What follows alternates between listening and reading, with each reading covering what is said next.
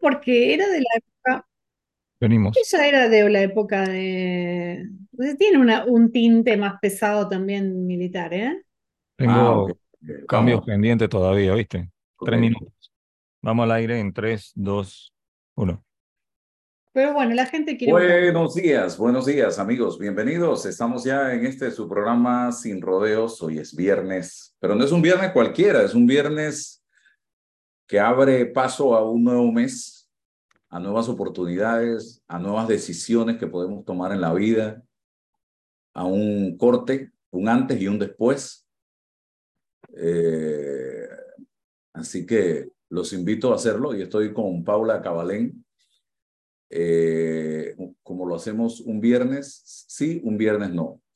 Eh, y casualmente creo que si no hoy, mañana estoy cumpliendo un mes de que empecé nuevamente a caminar todas las, todos los días. Antes lo hacía en la tarde, Paula, eh, pero tomé la decisión de intentarlo al amanecer. Pero ¿qué amanecer? A las cinco y media de la mañana. Y ya mi cuerpo me pide levantarme a caminar en la mañana, porque ya eh, dice que una costumbre se hace después de 21 días de hacer lo mismo a diario. Y lo estoy haciendo prácticamente todos los días, o sea, no, no, no tomo días de descanso, porque llegará el momento en que un día no puedo hacerlo, así que ya entonces tendré. Bienvenido al Club de los Caminadores. Yo lo hago todos los días a la mañana. Cinco kilómetros y... Y el cuerpo te lo pide. Sí, todos los días. Y, y, y qué Sí. chévere. O sea, a esta hora me siento lleno de energía, lleno de... no con pereza, a diferencia de en otras ocasiones que ya a las 10, 11 de la mañana uno se sentía un poco... Pero Te bueno, energía empezar el día caminando. sí. Eh, así que los invito a hacer algo por su salud. Y creo que el caminar todos los días es, hacer bastante, aunque sea 20, 25 minutos. Yo camino 50 minutos más o menos eh, diarios. Eh, aspiro a seguir de 5 a 6 kilómetros, eh, pero eso es poco a poco. Tampoco podemos exigirle mucho al cuerpo de la noche para la mañana. Bueno, eh, le decía a Paula esta semana que se me ocurrió un tema. Y no se me ocurrió porque se me ocurrió. Tiene un porqué. Y es hablar del ego, de la soberbia y del orgullo. Y se me ocurrió porque este mes de septiembre, el 30 de septiembre, eh, es la fecha tope que ha puesto el Tribunal Electoral de Panamá para precisamente eh, que se presenten las alianzas entre los partidos políticos eh, en este país. O sea, el 30 de septiembre ya todos los partidos políticos tienen que presentarle al Tribunal Electoral con quién se van a aliar eh, para las elecciones de mayo del próximo año. Entonces, eh, lo que yo estoy viendo en este momento, y, lo he conversado con mucha gente, es que hay sobre los hombros de varios políticos varios quintales o sacos de ego, orgullo y de soberbia que son muy difíciles de soltar, pero que si queremos realmente construir un mejor país, un país de oportunidades y conformar una alianza sólida y democrática, tienen que soltar esos quintales, esos contenedores de orgullo, de soberbia, de egos y ponerse de acuerdo. Y eso, con eso nos toca lidiar a nosotros también, los seres humanos, todos los días, eh, en nuestro trabajo, en nuestra familia, con nuestros amigos, y eso a veces son eh, eh, elementos muy pesados eh, que no suman, al contrario, restan. Así que Paula, bienvenida y hablemos de este tema. Bueno, mira, es interesante porque em, la arrogancia, eh, y lo decía Aristóteles en realidad, no lo, digo, yo, eh, es una de las cualidades de los jóvenes y de las personas eh, con dinero, decía él. ¿Por qué? Porque creen que es lo único que existe. Que, entonces decía Aristóteles, los ricos y los jóvenes son arrogantes porque piensan que son mejores que las demás personas. Y hay un proverbio africano que dice, si estás lleno de orgullo no te quedará sitio para la sabiduría. Y Robert Kiyosaki, que todos lo deben conocer por el libro Padre Rico, Padre Pobre, dice, la arrogancia es ego más ignorancia. En cuanto yo me creo superior a alguien, no entendí nada, ¿no? Entonces, ¿por qué? Porque genera una distancia respecto a las personas. Entonces, me gusta el tema porque eh, uno de los, en el mundo corporativo se ve mucho también, tú mencionaste el mundo de, de la política, pero en el mundo corporativo, ¿cómo me doy cuenta yo cuando una persona sabe o no sabe? Porque a mayor arrogancia, para mí, menos sabe. Si yo sé, no necesito hacer sentir mal a nadie.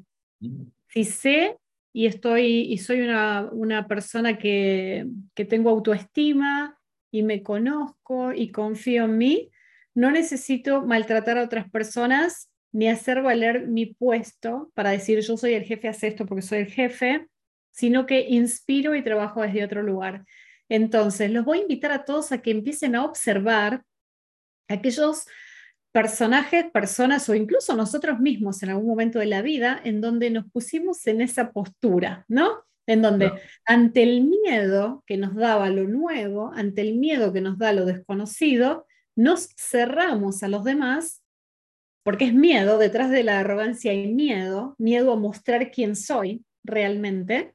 Entonces levanto una máscara, volviendo al tema de la, de la vez pasada, Álvaro, levanto una máscara que es de arrogancia, como hasta acá, conmigo no se meten, ¿no? Entonces con Paula no se meten, con Álvaro no se meten, no te metas con, conmigo porque vas a sufrir. En realidad lo que estoy haciendo es elevando una barrera que ante todo me aleja a mí de las demás personas. Las personas arrogantes levantan una imagen que las aleja de las personas, los aleja de la autenticidad, los aleja de la posibilidad de equivocarse, de mostrar quiénes son, de ser vulnerables, de poder decir, soy una persona humana, pienso así, puedo cambiar de opinión y tener cierta libertad. Entonces, ¿qué, qué pasa con el ego? ¿Qué pasa con la arrogancia? ¿Qué es el ego? El ego es la, identificación que tenemos nosotros de quién somos, ¿no? Entonces, si yo hoy tengo que presentarme ante una conferencia, hoy a la tarde doy una conferencia, entonces cuando me presente voy a decir, hola, soy Paula, coach ejecutiva y speaker, eh, top voice de LinkedIn, bla, bla, bla, pero esa no es Paula. Eso es un, un rol que Paula fue construyendo que hoy le permite trabajar. ¿cierto? Igual que quien tiene un puesto en una compañía. Si te van a llamar para vender un servicio de un banco, te tienen que decir, hola, me llamo Juan Pérez, te estoy llamando de tal banco, soy el ejecutivo top de tal cosa, entonces tú le prestas atención porque te están llamando de tal lugar. Ahora, esa persona, ¿qué está haciendo con su ego? Lo está usando, está usando la construcción para algo, para trabajar, para relacionarse. El problema es cuando yo me voy, cierro esta noche, vienen visitas a comer, les estoy contando algo que va a pasar aparte, y si yo sigo en ese papel, ¿quién es Paula? Hola, acá tienes a la Top Boys. No, eso no es Paula. Entonces, ahí es donde volvemos a nosotros identificar, ¿nos usa o usamos el ego? Utilizo al ego porque me reconozco, entonces, entonces acá viene la parte de la autoestima también, ¿no? Eh, eh, una persona con autoestima se muestra. Una persona con autoestima no tiene problema en interactuar, en decir quién es, qué opina, qué piensa, siempre con respeto. Si yo lo hago con respeto, es bien recibido del otro lado. Cuando yo no estoy seguro de mi autoestima, probablemente empiece a levantar una imagen que tenga que inflar un poquito y la imagen que estoy inflando y construyendo muchas veces es copiada de otros. Entonces, ¿qué tengo que tener? Un poco de lo que tiene este, un poco de lo que tiene aquel, porque no trabajé mi autoestima. Entonces tengo que construirlo. En esa construcción empieza a, pesar un poquito más el ego, porque el ego genera dolor. ¿Cómo yo sé que estoy montada en el ego o cómo yo sé que estoy montada en mi autoestima? Si tú me dices, Pau, eso que me dijiste no me gustó, y yo no reacciono, digo, ay, te pido disculpas, Álvaro. La verdad, no fue mi intención hacerte sentir mal. Yo no estoy montada en mi ego. Ahora, si cuando tú me dices, Pau, eso que me dijiste me molestó, lo que pasa es que tú me lo dijiste primero. Lo que pasa es que yo te lo contesté así porque tú me provocaste. Si yo te respondo de esa manera, esa persona está montada en el ego. Le dolió tu comentario. Entonces tuvo que sacar algo para hacer doler también. ¿Y qué generamos cuando estamos montados en un ego? Distancia. Distancia con las personas. Tú hablabas de los políticos. A mí me encanta ver el mundo político, porque el mundo político es un mundo por cómo se dio, por cómo está dado, de eh, competencia, ¿no? ¿Cómo se diferencia uno de otro? Pues tiene que ser opuesto al otro. Entonces, para que gane uno, tiene que perder el otro. Entonces, ¿qué tenemos que hacer? Golpear, ¿no? Tenemos que golpear donde sabemos. ¿Qué se ponen a hacer los políticos? Investigan la vida de los demás, a ver dónde los pueden enganchar. Entonces, campaña negativa campañas negativas. Entonces no hay mucho espacio para que no haya una arrogancia. Sí o sí se empieza, es muy natural que se vaya construyendo esa arrogancia, por más que no querramos, porque las personas empiezan a cubrirse, cubrirse, cubrirse, entonces terminan teniendo una personalidad que quizás esa persona ni siquiera es esa persona en su vida privada, pero es la imagen que tiene que proyectar. Tengo que mostrarme como seguro y malo y tal cosa. Entonces, eh, yo lo que pienso es que eh, ahora volviendo a lo que como ciudadanos podemos hacer internamente, eh, creo que es para trabajar estos temas de arrogancia, ego y autoestima, es recontra importante trabajar la autoestima, saber quién soy, cuánto valgo, cuáles son mis valores, qué tengo de bueno para dar y donde no tenga una buena autoestima, trabajarla. Después, mostrarme empezar a mostrarme. ¿Por qué mostrarme? Porque yo para vender, para hablar, para generar cosas, tengo que, que poder comunicarme con una otra persona y desde ese lugar mostrar desde mi autenticidad. Ahora, ¿cuáles son los problemas que me puede llegar a traer no conocerme? Esto de montar el gran personaje, un personaje que me va a traer dolor, porque yo no soy eso. ¿Cuántos eh, artistas o personas que están en redes sociales tú escuchas y conoces que sufren tener que estar en exposición? ¿Por qué es eso? Si yo sufro la exposición, es porque hay un esfuerzo muy grande en exponerme, porque no, realmente no me estoy exponiendo como quien soy. Si no, no sufro. Si yo soy natural y me expongo como soy, no hay sufrimiento.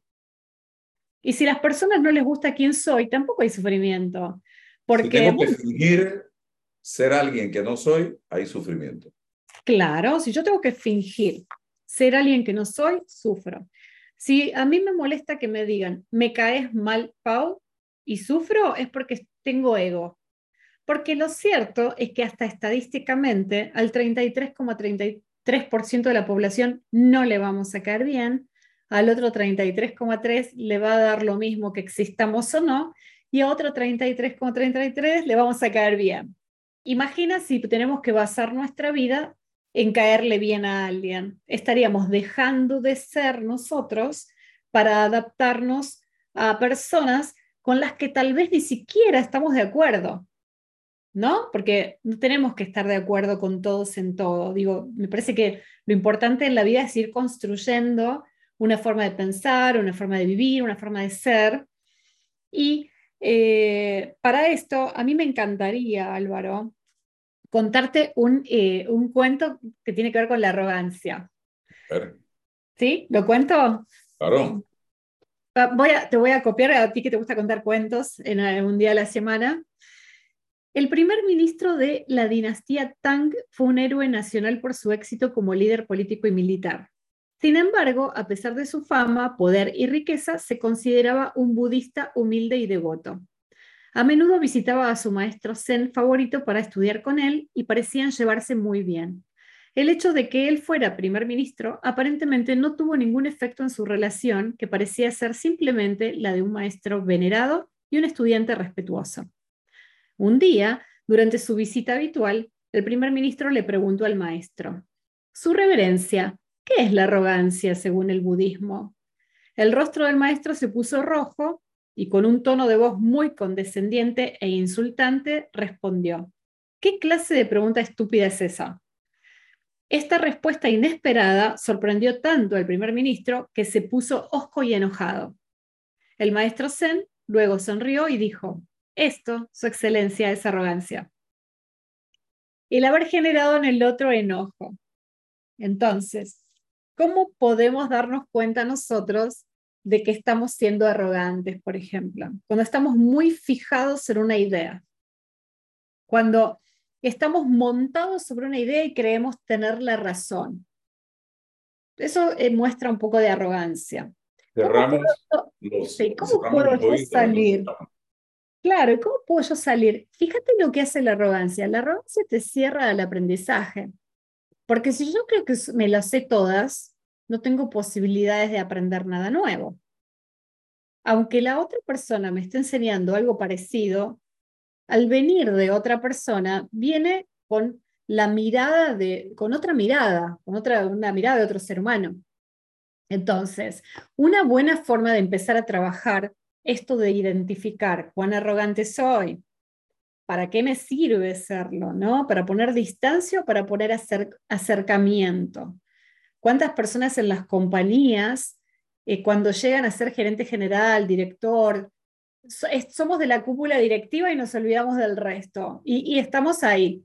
Pero si no, para llegar a la cúpula directiva, me creo diferente, es porque no entendí que mañana me pueden echar y yo sigo siendo la misma persona que era antes de entrar a la compañía. Entonces compré un papel que otros saben utilizar muy bien para manipular también a las masas, digamos, porque eso son formas de manipulación que eh, no, no, quiero que, digamos, que existen, que se usan y que no son tan conscientes, ¿ok? Yo no estoy diciendo que hay que dejar de tener cúpulas directivas y que hay que dejar de tener puestos, no, no estoy diciendo eso. Lo que estoy diciendo es que como seres humanos cuando estamos en esas posiciones, ¿cuál es nuestro accionar? ¿Cuál es la distancia que generamos con el otro? ¿Cuán abiertos estamos a la opinión de alguien que no está en mi posición en ese momento? ¿Estoy abierto a escuchar la mirada de otra persona? ¿O porque como yo soy directivo no me interesa? Ahí hay arrogancia. Pero si yo en esa posición digo, voy a armar un desayuno de trabajo, voy a escuchar otras opiniones porque me interesa crecer y me interesa absorber conocimiento, no hay arrogancia. O sea, tengo el puesto, tengo el rol, tengo todo lo que está asociado a eso sin la distancia con otras personas. Aquí juega un papel importante el tema de la humildad en el ser humano. Pero se aprende a ser humilde eh, Paula, o es algo que viene dentro de nosotros? Bueno, mira, te voy a decir una cosa que el otro día leí por ahí y tiene sentido. Leí por ahí algo, algo así que decía como, tuve los golpes de la vida que necesité para ser humilde. Yo creo que la vida te enseña a ser humilde si sabes aprender, si tú recibes golpes. Eh, golpes, cuando yo digo golpes me refiero a lo siguiente.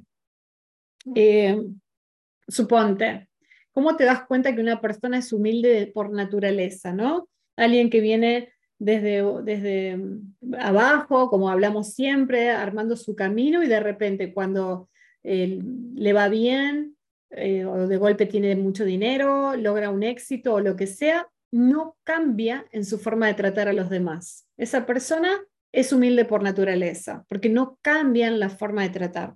Tal vez cambian hábitos, en los lugares donde elige para ir de vacaciones, donde estudia, etc. Pero su trato es de humano a humano. ¿Cómo me doy cuenta? que eh, una persona no es humilde, porque tiene que hacer alarde de lo que tiene o el título o lo que sea para, para tratar a otras personas. Ahora, muchas veces en la vida pasan cosas y nosotros podemos decidir aprender de esas experiencias o no. Algunas experiencias como enfermedades, pérdidas, hacen que las personas puedan tener la posibilidad de aprender. ¿Aprender qué? La humildad, justamente, a decir, yo no tengo nada comprado en esta vida, yo mañana puedo no existir, me puede pasar algo, puedo perder todo de un día para otro, eso le puede pasar a cualquier persona realmente. Entonces, cuando las personas viven sabiendo que desde ese lugar no son diferentes, ahí aprenden a ser humildes, si aprendieron de la experiencia. Y hay mm. otras que la vida los va a golpear, los va a recontragolpear y les van a pasar cosas todo el tiempo y siguen sin aprender. Yo veo de todo en este mundo, ¿ok? Tengo, veo desde el que es humilde por naturaleza eh, y eso es grandiosísimo. Yo siempre digo, cuando tengo amigos o colegas o clientes que tienen así como eh, mucho dinero, pero mucho, y de repente eh, no tienen la necesidad de estar haciendo sentir mal a nadie, ni de estar alardeando nada, eh, me doy cuenta que es un placer estar con esas personas porque son de base humildes. No tiene que ver ni siquiera de dónde vienen, tiene que ver con una esencia de ser humano. Y no confundan la humildad con el tener. Porque hay gente que dice, ah, no, es que esa gente es de estratos humildes. No, la humildad no, tiene absolutamente nada que ver con esa pobreza. Eso, es pobreza. Y eh, porque puede haber gente muy pobre que no es humilde y gente muy rica que sí es humilde. Así de sencillo. De hecho, de hecho se ve bastante en, en mi país a veces, vos ves cómo las personas de estratos eh, más pobres de repente se endeudan para tener el último par de zapatillas que quizás ni yo tengo. Entonces decís, se endeudan por, por algo, ¿sí? Que está bien cada uno que haga lo que quiera. Para aparentar. Para aparentar, claro. Entonces ahí no hay humildad y es, y es en, un, eh, en un segmento de menores ingresos. Entonces, fíjate como que no tiene nada que ver. La humildad es un estado de cómo te comportas, de cómo tratas, de cómo eres. Tiene que ver con el ser. Y es muy importante, nosotros que estamos todo el tiempo ante eh, redes, ante títulos, saber eh, esta persona, nosotros podemos darnos cuenta quién cuando escribe es humilde, por ejemplo, quién cuando habla es humilde, no importa el título que tenga. Los títulos se utilizan nosotros para vivir utilizamos las cosas porque vivimos en un mundo capitalista y materialista. Entonces, es mentira. Yo te, te diría una mentira si te digo que no utilizo un título para obtener algo, ¿no? Digamos, cuando la diferencia entre que elijan a un speaker o otro muchas veces es el título que tiene o es el, lo que logró o la mención que tiene, pero eso no te hace como persona. Eso no hace mejor a Paula o no, no lo hace mejor a Álvaro. Eso simplemente es un reconocimiento y un rol que tengo para utilizar en mi trabajo. Volviendo al tema de la, desventaja de, de, estar montado en el ego, vamos al tema del ego en términos de por qué nos duelen. Cuando nosotros sufrimos, hay ego. Si yo sufro porque alguien habló mal de mí, hay ego. Si yo sufro porque alguien eh, no sé, me, dijo algo que no me gustó, hay ego. Porque en realidad esa persona dijo algo y yo puedo decidir qué hacer con eso o no. Si yo me quedo muy enganchado con el tema es porque estoy montado en una imagen que lo único que me está haciendo hacer es generar dolor interno. Y pensamos muchas veces que el mundo gira alrededor de nosotros. Eso también es precisamente egocentrismo creer que el mundo gira, que todo gira alrededor de nosotros. Sí, Eso no nos deja regresar del espacio sideral. Eh, sí, totalmente. Eh, cuando nosotros creemos que somos el último, eh, la última Coca-Cola del desierto, digamos, eh, lo cierto es que cuando nosotros podemos ver que hay otras personas, baja la barrera del miedo a que entre el otro y también podemos decir, ¿sabes que yo no sé todo? Es liberador decir que no sabemos todo. Muchas veces las personas están esperando del otro algo, pero cuando nosotros podemos decir, mira, no lo sé, lo voy a investigar, también estamos mostrando un interés, estamos mostrando eh, que somos humanos y estamos mostrando que tenemos una buena respuesta para dar, que no tenemos que mentir, ¿no? ¿Cuánta gente termina, por, no decir que no sabe, termina armando una construcción de mentira alrededor de algo y después termina, la imagen termina siendo peor porque se cae, eso en un momento se sabe que es mentira. Entonces, em, como el pavo real, ¿viste? ¿Viste cómo el pavo real se despliega? Yo siempre digo, usar, conocernos, usar nuestros recursos, saber quiénes somos, qué queremos mostrar pero con un fin determinado, con un objetivo determinado y no para poner distancia con otros. Si yo utilizo lo que tengo para poner distancia con otros, entonces estoy viviendo una vida arrogante. Si yo me mm. tengo que mudar de barrio para que sea más elitista donde estoy, buenísimo, pero si lo hago porque me gusta, buenísimo. Si lo hago para diferenciarme del otro, hay arrogancia.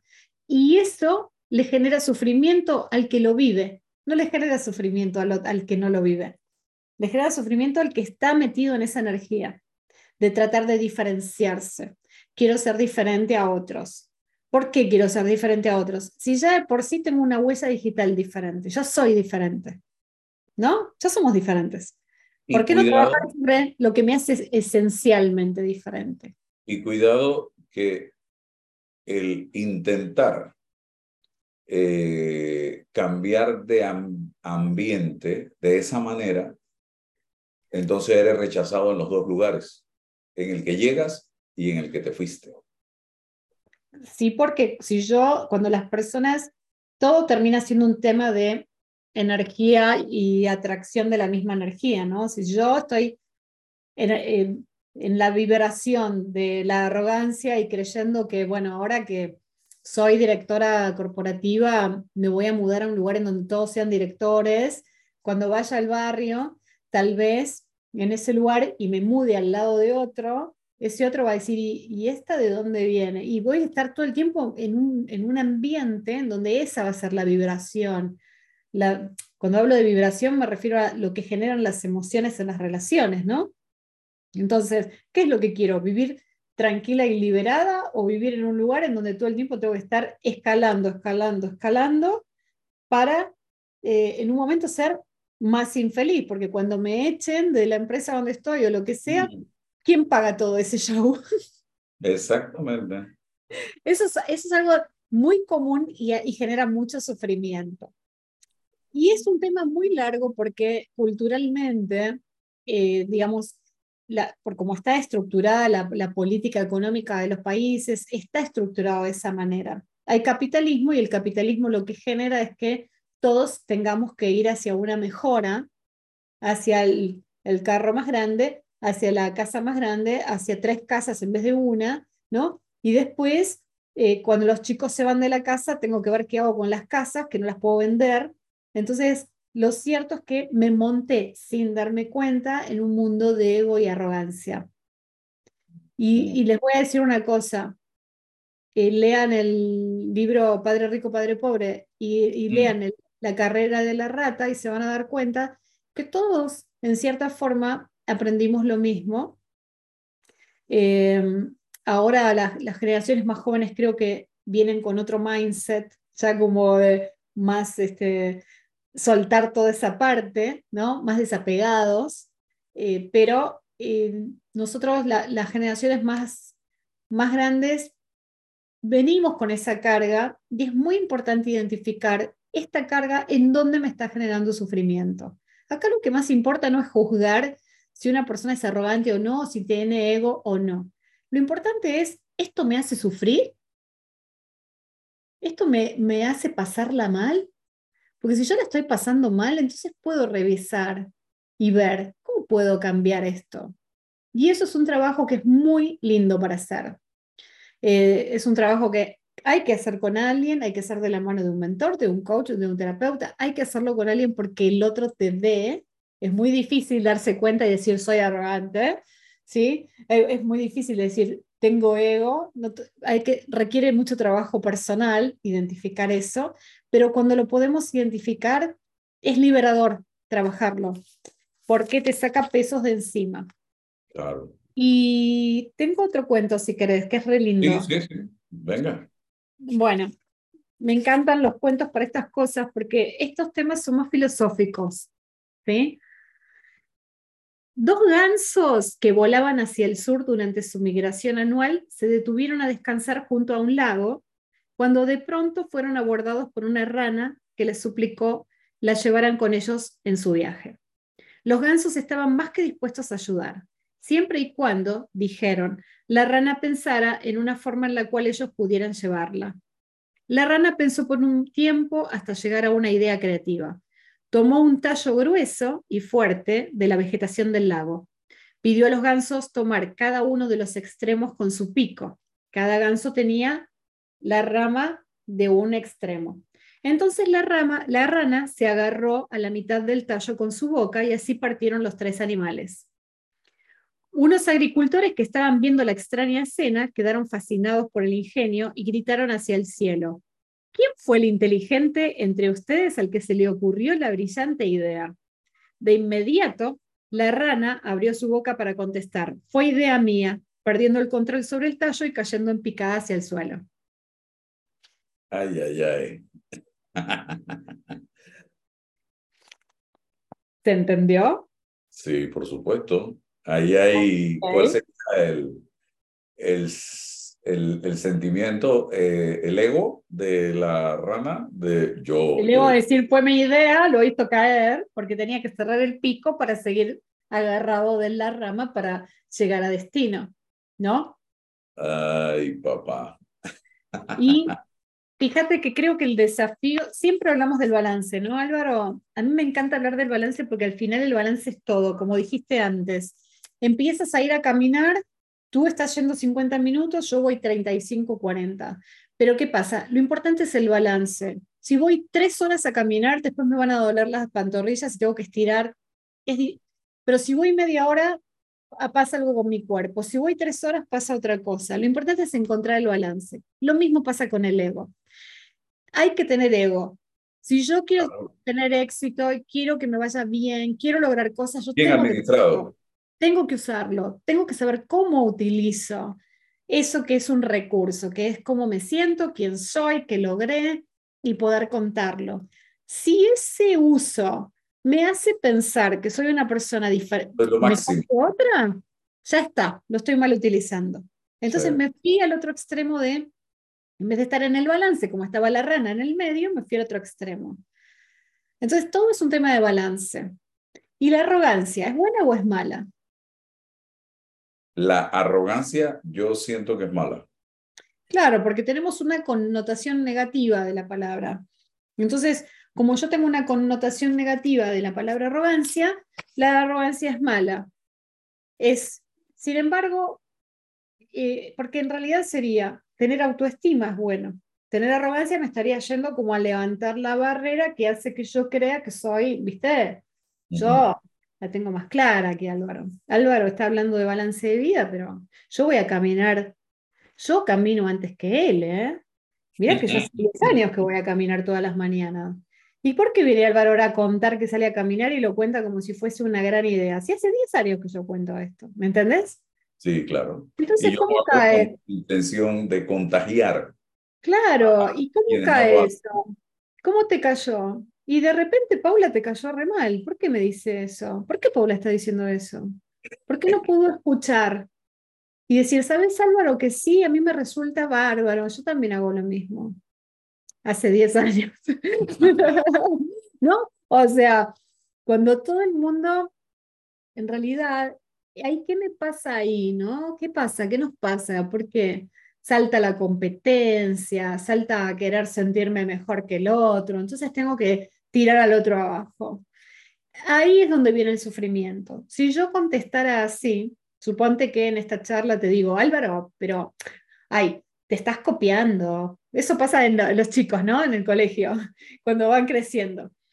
Y, si, yo, si tenemos esa charla, lo único que vamos a generar entre los dos es malestar. No vamos a crecer como personas, nos vamos a poner una distancia. Tal vez no tengamos ganas de volverse a seguir charlando porque es incómodo. Entonces, imagínate una reunión, y esto lo digo porque lo viví y lo vivo.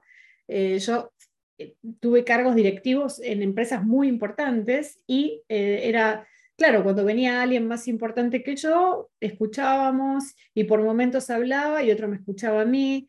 Y por momentos tenías esas personas que tenían que hacerte sentir mal porque eran ellos superior. Y por dentro yo pensaba, si a mí me está haciendo sentir mal esto, es porque para mí esto es importante. Entonces, si yo sufría, también es porque era importante para mí. ¿Me seguís? Sí, totalmente. Y eso pasa mucho en el mundo corporativo. Mucho, mucho, mucho. Eh, hablábamos hace unos días de, en una conferencia de varios expertos en temas de marketing, eh, de ventas, que se llama No es vender, es influir. Sí, sí. la semana pasada. Sí. ¿Estuviste? Eh, sí, claro. De el, aquel hombre o mujer exitosa tomando como éxito la acumulación de aciertos y desaciertos en la vida, que no tiene ningún reparo, ningún problema en sentarse con otra persona o con otras personas a compartir la receta de su éxito. Es que el que comparte claramente no tiene un tema con el ego. O sea, quien comparte no tiene temas con el ego, porque sabemos que para algo tenemos información, para algo lo tienes. Y otra cosa, te voy a hacer una pregunta. ¿No aprendiste más de los desaciertos? Porque yo aprendí todos mis errores. O sea, todas las cosas que me salieron mal fueron mis mejores maestros y también me enseñaron humildad. Claro. También me enseñaron humildad. Tú dijiste si siempre. Lo importante es levantarse cuando te caes. Sí. Yo, yo, en mi caso personal, aprendo de mis, de mis errores, porque cuando me equivoco, digo, ok, ves que no se puede juzgar. no, hay que estar juzgando, porque al, al, cuando uno comete un error, tiene la posibilidad de identificar su humanidad, darse cuenta, corregir, y también ser más compasivo con otras personas que pasen por, por un error similar, ¿no? O sea, eh, hay una frase que dice, yo no soy engreído, el engreimiento es un defecto y yo no tengo defectos. Ay, papá. Bueno, eh, te agradezco, Paula, la oportunidad de compartir eh, este viernes estos temas que ojalá le queden le quede algo a la gente de estos mensajes que ha enviado Paula en el día de hoy en relación precisamente con esto del ego, el orgullo, la arrogancia, eh, que no, no son buenos compañeros, simplemente no ayudan en nada cuando en el caso del ego no es bien administrado. Así que que tengas un excelente, extraordinario fin de semana. Saludos en casa para todos. Igualmente, por allá, muchas gracias. Buen fin de. Vamos al cambio comercial, don Roberto, y seguimos acá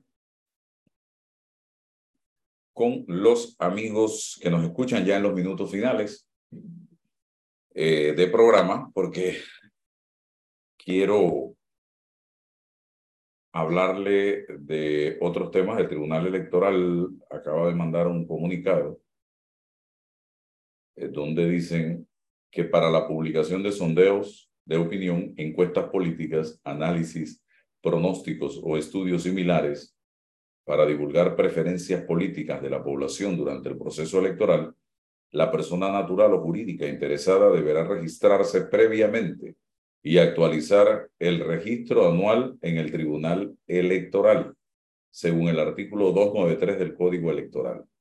De igual forma, el artículo 295 del Código Electoral señala que para que una encuesta o sondeo sobre preferencias políticas pueda ser divulgada o publicada por cualquier medio, deberá destacar como parte integral y para que pueda ser evaluada por la ciudadanía la ficha técnica de la misma. Quienes incumplan estas normas se exponen a las sanciones previstas en el Código Electoral de la siguiente manera. Se sancionará con multa de 25 mil dólares a 50 mil dólares a las personas y medios de comunicación tradicionales y digitales que violen lo dispuesto en, eh, en varios artículos eh, y si hay reincidencia, el monto de la sanción se va a duplicar.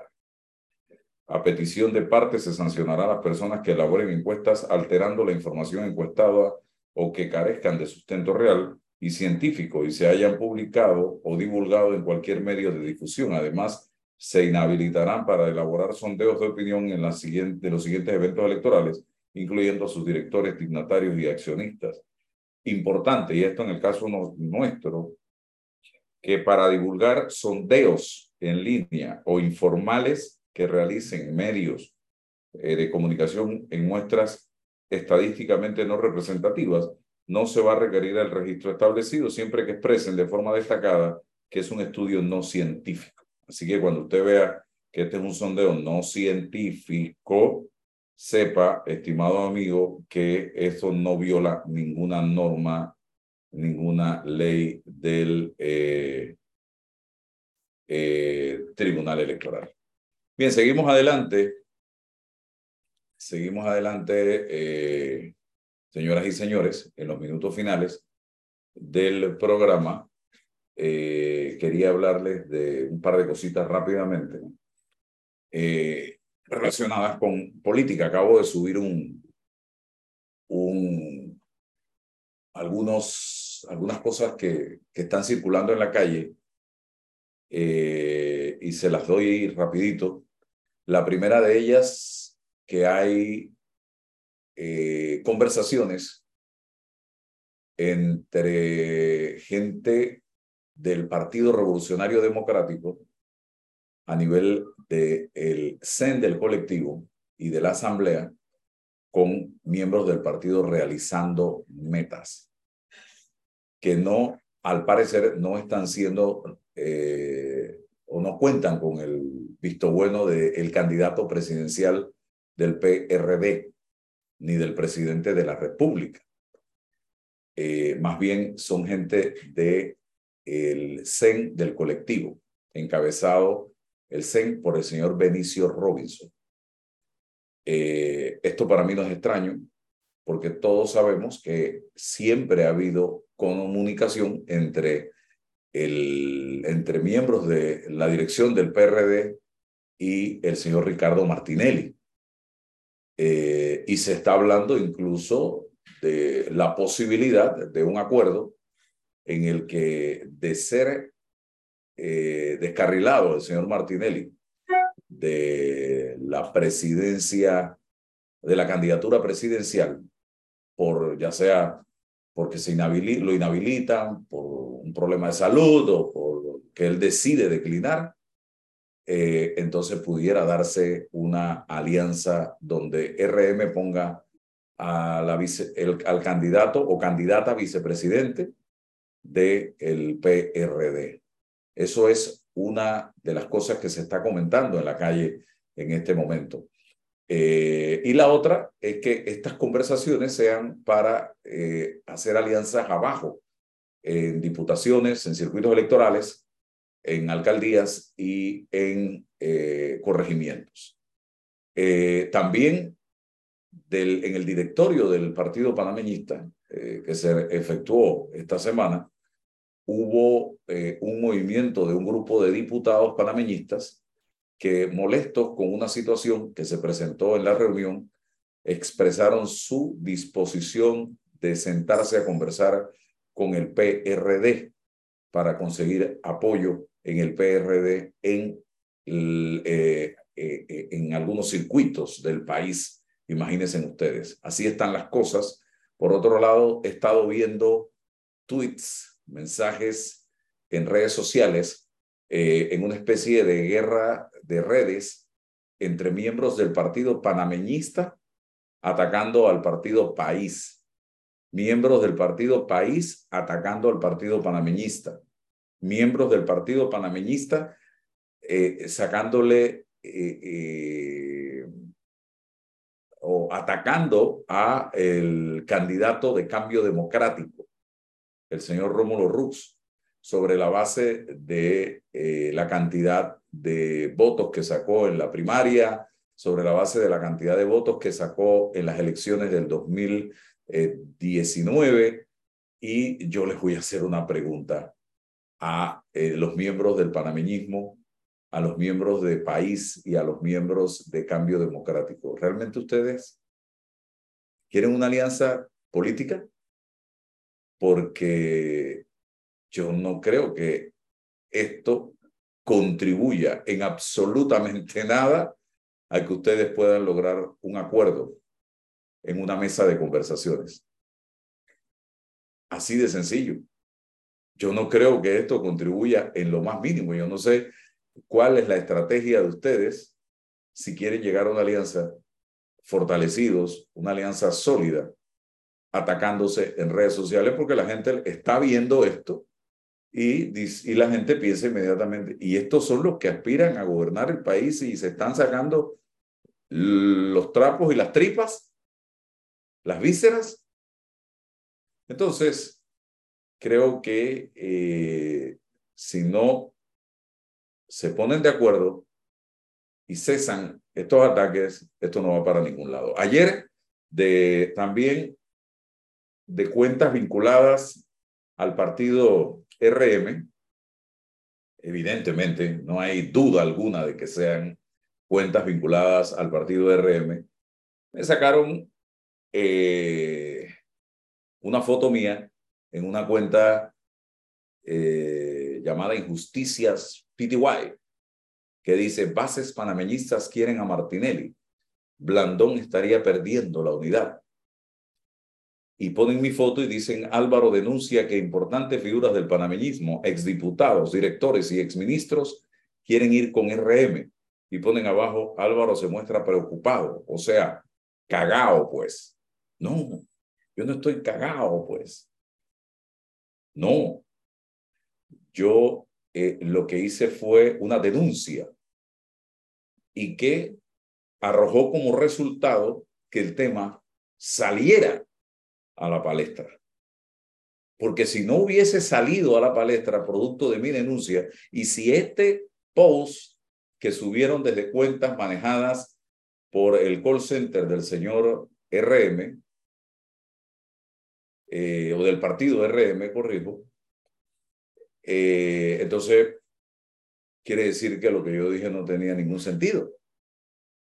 Pero sí lo tiene. Incluso hubo una reunión después de mi eh, información entre los promotores de esa alianza panameñista RM con gente de cambio democrático para hacerle ver al país que eh, no había ninguna conversación. Entonces, sume usted esto que yo acabo de leer y que está en redes sociales, sume la reunión eh, que se dio entre miembros, entre los promotores de la alianza y un grupo de miembros de cambio democrático tratando de aparentar que no había ningún distanciamiento eh, y se dará cuenta, señoras y señores, que dos más dos no es tres ni cinco, es cuatro.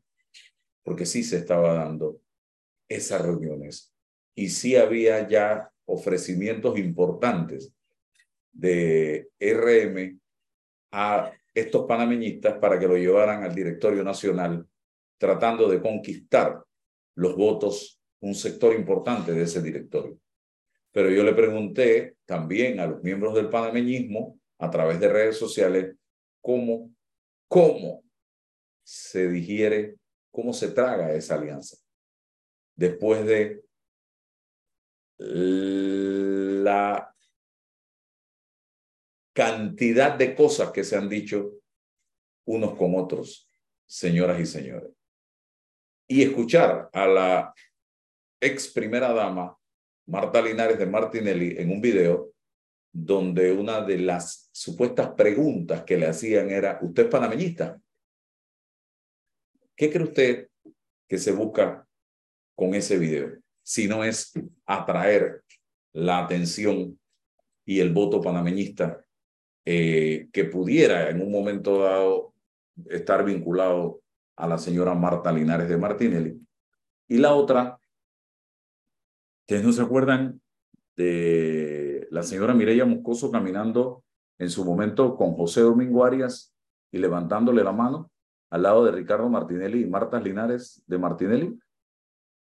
Ustedes no se acuerdan las últimas declaraciones de la señora Mireya Moscoso, donde dice que con Martín ni al parque, ni a la puerta de su casa, pero cuando le hablan de Ricardo Martinelli, habla del aprecio que le tiene a la familia, a la esposa eh, y una serie de cosas más y olvida que el señor Ricardo Martinelli, y está en declaraciones, dijo que tanto la señora Mireya como su gabinete debían estar presos en una entrevista que le hizo la profesora Dorita Reina en un programa de televisión.